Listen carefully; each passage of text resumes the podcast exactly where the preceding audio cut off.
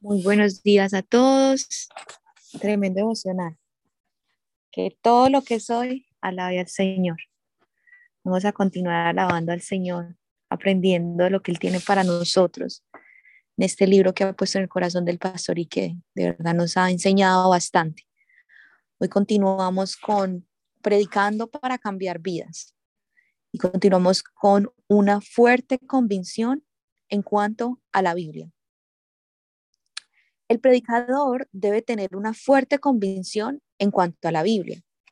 Una vez leí un libro del renombrado evangelista Billy Graham, quien confesó que sufrió por las interminables polémicas que ponían en duda la Biblia como la palabra inspirada de Dios, a tal punto que debió tomar una decisión en cuanto a su fe, ya que la alta crítica de la teología liberal había influido en su perspectiva.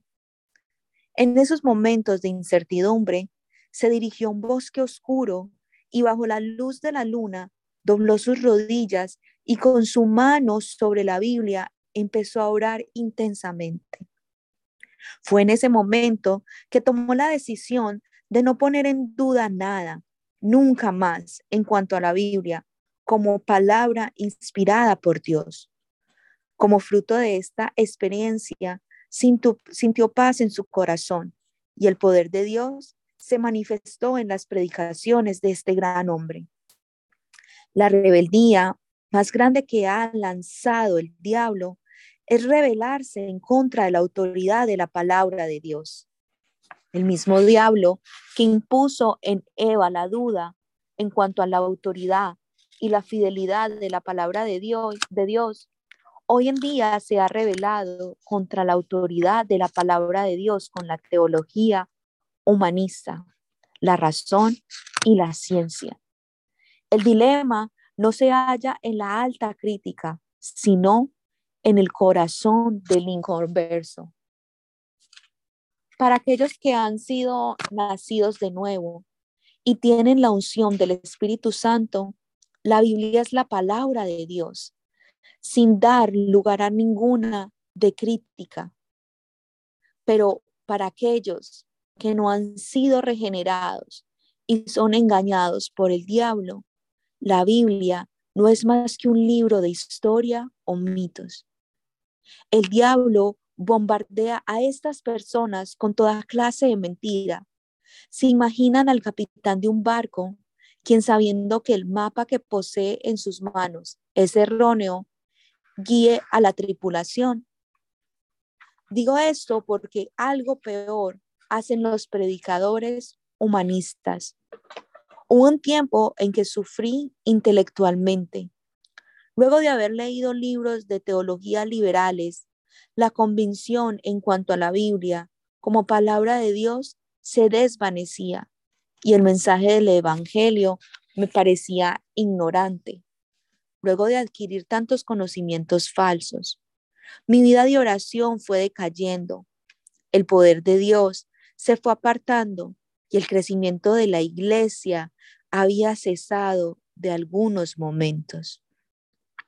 Cuando pienso en esos años de duda y dificultad, siento temor aún hoy en día. Predicar es transmitir la palabra de Dios. Una predicación no es sobre la base del conocimiento académico, ni tampoco de un discurso filosófico. El conocimiento y las ideologías siempre cambian más la palabra de Dios. Perdón, el conocimiento y las ideologías siempre cambian, mas la palabra de Dios no cambia. Mm. Podemos parar ahí por unos segundos porque me impacta como ese, esa frase y, y estas, estas enseñanzas porque hay muchos grandes y lindos teologías que uno puede eh, estudiar. Ah, por ejemplo, el, las escrituras de, de un ah, teólogo eh, de los 1600 ah, que se llama Kierkegaard, que habla acerca de cómo la necesidad de uno profundizar y, y cómo quitar la religiosidad de, de la, de la palabra y cuando uno lo toma con el Espíritu Santo, eso es aliento y es vida. El problema es que cuando comienzan a tomar ideas así y comienzan a hacerlo en las propias fuerzas de uno mismo, de esas mismas teologías de, de Kierkegaard, nacen ideas muy humanistas de ateísmo, de nihilismo, de muchas, especialmente cuando, cuando vemos en, los, en los, los 1800 estas ideas de, de cómo menos, menospreciar a Dios. Nacen de, de teologías como este, pues lo que está diciendo el pastor de acerca de, de tener cuidado con, con teologías humanistas, no es simplemente algo que, que a él lo afecta, literalmente al mundo entero afectó.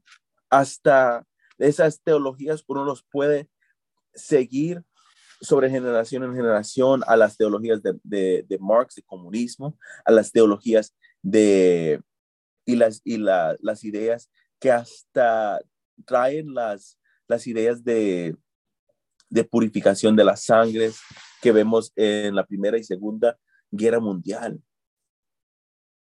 Y ah, me, impacta lo que dice también C.S. Lewis acerca de esto, que hay gente que dice, bueno, que cuando la gente se aparta de Dios, no hay, no se ve que, que sufren o, o que se, se, destruye el mundo, pero en los momentos cuando el, las los pensamientos humanistas han tomado más fuerza es cuando vemos grandes tragedias como la, la Primera y Segunda Guerra Mundial.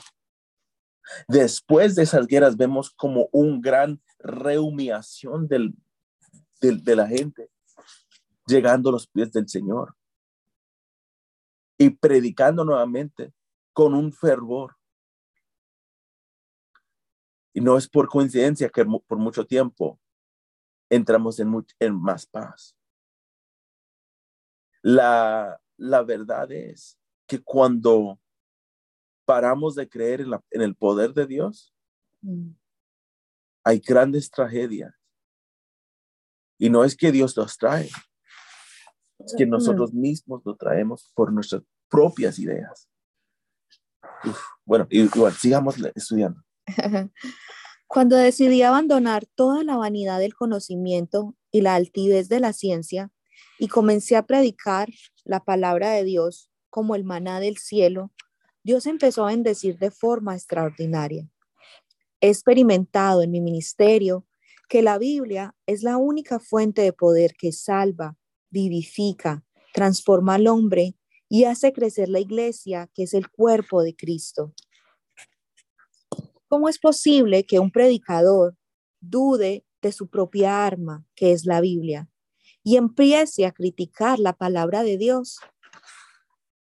Hemos vestido en el mundo, hemos visto en el mundo cómo las iglesias que han sido influidas por la teología liberal han sido devoradas. Mm. Pero las iglesias que se han mantenido firmes en la palabra de Dios están experimentando un crecimiento notable. Si usted quiere tener un ministerio y una iglesia creciente, entonces debe volver a la palabra de Dios y desarrollar un pastorado cristo-céntrico. Mm. Obediencia y fe. Un momento más. Sí, porque mm, es tan importante y, todo tiene que todo tiene que ser cristocéntrico. Ahora, yo sé que el pastor tampoco está diciendo que, es malo la ciencia y hay personas que lo toman a, ese extremo, que, piensan que de pronto que hay una, una, una pelea entre la, el conocimiento y, y la ciencia y la fe. Y eso es lo más lejos de la verdad. La ciencia y el conocimiento humano es fruto de la fe nunca es una, una pelea. Hasta, hasta las ideas grandes de ciencia. ¿Sabías tú que muchos de esos hasta vienen de, de científicos cristianos. Ah, ah, hay muchos, especialmente los ateos, te gustan sacar esta idea del, del Big Bang Theory, que eso comprueba que, que, no, que no hay Dios, pero es lo más lejos de la verdad. Si uno estudia esa, esa teoría, ah, más que todo comprueba que hay un Dios. Hasta el, el escritor original de esto era un, era un, un sacerdote de la Iglesia Católica. Y la cosa es que lo rechazaban sus ideas porque decían, son muy religiosos. La, la verdad es que las, los estudios científicos, las, el conocimiento humano, todo tipo de, de estudio humanista es fruto de fe. Pero el grave error es que muchos toman esos frutos y lo ponen como el árbol principal y nunca jamás, jamás será mejor esas, esas ramas que el árbol mismo, que el árbol de la fe, el árbol que es Cristo. Por eso es tan importante que tenemos que ser cristocéntricos. Y con Cristo podemos dar a luz y bendición todo lo que viene de fruto. Pastor, ahí vemos que, abrió su, micrófono. Sí, la, el punto central es que el predicador debe de confiar en el arma que Dios le ha entregado, que es la palabra de Dios. No dudar de la Biblia como libro inspirado por Dios la teología de la liberación ha traído mucho veneno eh, en esos temas que, que agarran como criticar el texto sagrado. Yo estudié una materia en la universidad que se llamaba pensamiento crítico. Y aunque la materia es buena, para saber, eh, para saber y para pensar eh, en qué estaba pensando el, el predicador o el escritor cuando estaba escribiendo. Pero hace daño cuando ponen tela de juicio el texto sagrado. Usted como predicador tiene que estar seguro de que toda la escritura es inspirada por Dios útil para redarguir, para corregir en justicia, a fin de que el hombre de Dios sea enteramente preparado para toda buena obra. El doctor Billy Graham tuvo este, este problema también de, de sentir el bajón cuando le, se presentó con este tipo de argumento.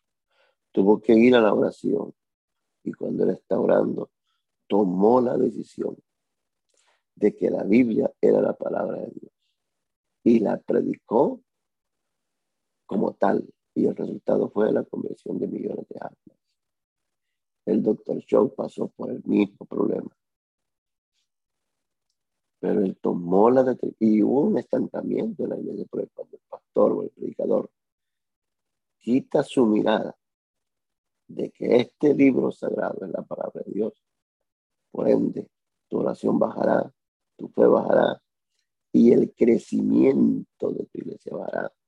¿Por qué? Porque esto de la aplicación de la palabra está en cuarta dimensión y es, es un producto de la fe que tenemos en su palabra. Entonces, tú como predicador te vas a encontrar con libros, te vas a encontrar con predicadores, te vas, si vas a ir a estudiar a las universidades, vas a pasar, y hay que pasar las materias, pues. No es cuestión de que la vas a esquivar, las vas a pasar. Pero firmeza, ya otros grandes hombres de Dios pasaron por ahí y salvaron la fe, la veracidad de la palabra. Y todavía el Evangelio está íntegro. Y aquellos que la creemos, aquellos que guardamos estos principios de fe, nos mantenemos parados en el pedal de la justicia de Dios, en la fe que la Biblia es un libro inspirado por Dios y que es poderoso para transformar la vida de los seres humanos. Adelante con la con la lectura, por favor. Amén, pastor. El predicador debe descansar en la paz de Dios para poder así esperar el éxito en el ministerio.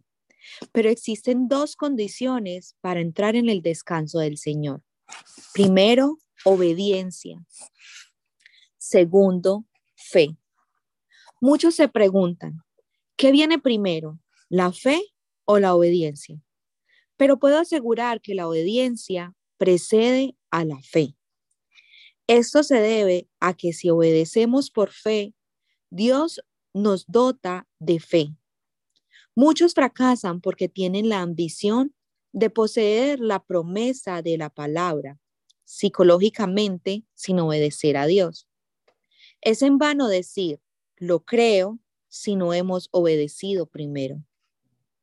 Es fundamental que el Espíritu Santo obre en nosotros y nos dote para concebir fe. Nunca digo que todos los enfermos han sido sanados.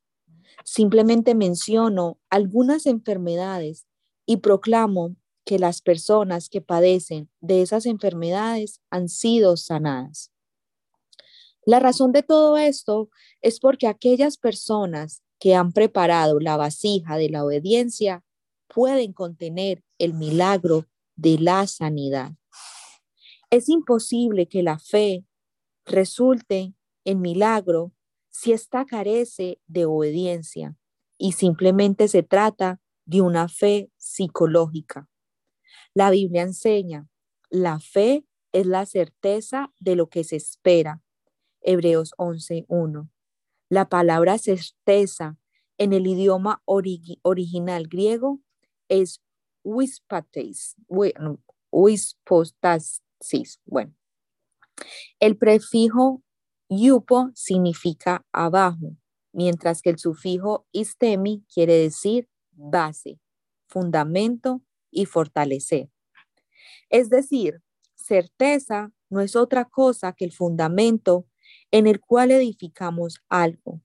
Por tanto, creer implica formar un fundamento para que Dios, a través del Espíritu Santo, edifique la fe sobre esa base.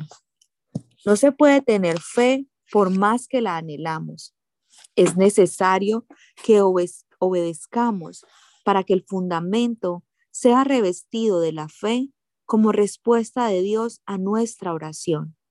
En síntesis, la, la obediencia predece a la fe. Tened fe en Dios, quítate y échate en el mar, y no dudaré en su corazón. Marcos 11, 22 al 23. Esta palabra implica que debemos tener la fe de Dios y esa clase de fe con la que podemos ordenar al monte que quite y se eche al mar. Dios prueba nuestra fe antes de darnos fe para que la obediencia preceda a la fe. Adán y Eva tuvieron que atravesar por la prueba de la obediencia para obtener la fe. Dios les había dicho, de todo árbol del huerto podrás comer, mas del árbol de la ciencia del bien y del mal no comerás, porque el día que de él comieras, ciertamente morirás. Génesis 2, 16 al 17. Pero al hombre le fue quitado el mundo de la fe porque había desobedecido. Jesús también pasó por la prueba de la obediencia al venir a este mundo como el último Adán. Luego de haber sido bautizado por el Espíritu Santo, Jesús atravesó por la prueba de los deseos de la carne, los deseos de los ojos y la vanagloria de la vida. Antes de tomar la cruz, Jesús pasó nuevamente por el túnel de la prueba. En el, en el monte Hexemaní, Jesús recibió la autoridad y el poder para tomar la cruz. Al haber orado en obediencia, dijo, Padre mío, si es posible, pase de mí esta copa, pero no sea como yo quiero, sino como tú. Mateo 26, 39. Por tanto, querer recibir fe y poder hablar sin haber obedecido a Dios es como colocar la carroza delante del caballo. Muchos confunden esto y piensan que la fe precede a la obediencia. El pueblo de Israel también murmuró de su situación al no poder entrar en la tierra prometida sin meditar en su desobediencia. Si Israel hubiera obedecido, Dios le hubiera dado fe para poder entrar en la tierra de Canaán. No obstante, solo Josué y Caleb lograron entrar a Canaán, porque fueron las únicas dos personas que habían obedecido a Dios. Si fuimos llamados por Dios como predicadores, entonces debemos obedecerle en todo. La obediencia es paralela a la fe. Por consiguiente, recuerde que siempre hay un gran hay, hay una gran fe detrás de una gran obediencia. Pastor. ¿Qué te parece el tema de la obediencia? En otras palabras, dice que el que dice que tiene fe y es desobediente es como poner la carroza delante del caballo. Me impresionó ese ejemplo. El caballo jala la carroza, no la carroza al caballo. Y, y querer orar, predicar un mensaje, tener éxito, que las almas se convierten, que los enfermos sean sanados. Sin obediencia, porque para todo eso se precisa fe. Es exactamente lo mismo, como que la carroza quiera jalar al caballo.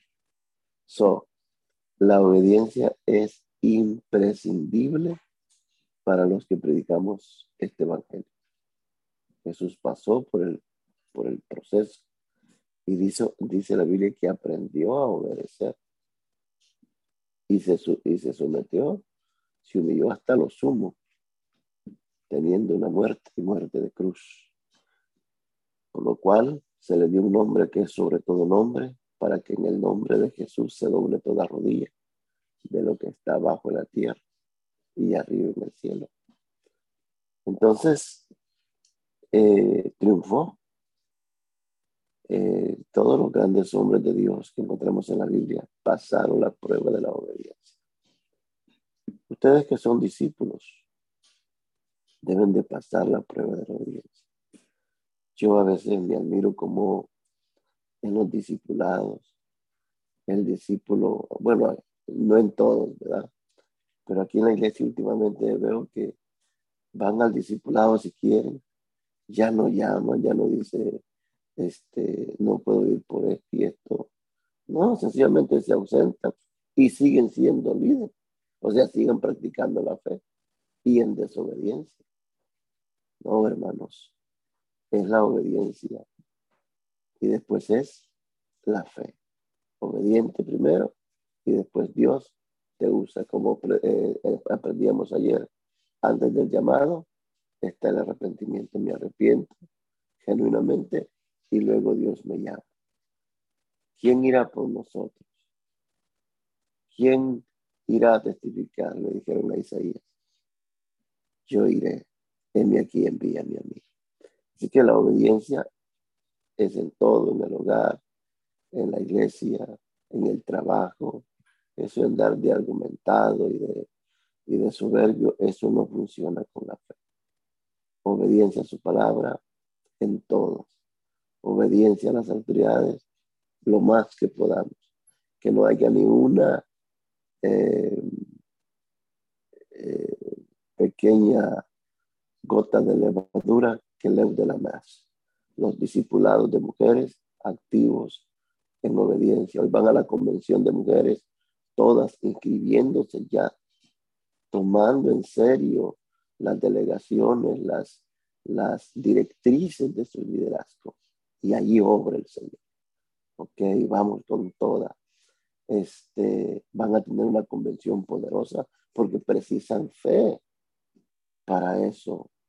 Pero antes de que esa fe se manifieste, antes de que ese milagro se manifieste, necesitan dar pruebas de ser obedientes. obedientes. Y así en todo. Las mujeres que están en el liderazgo necesitan ser obedientes a sus maridos.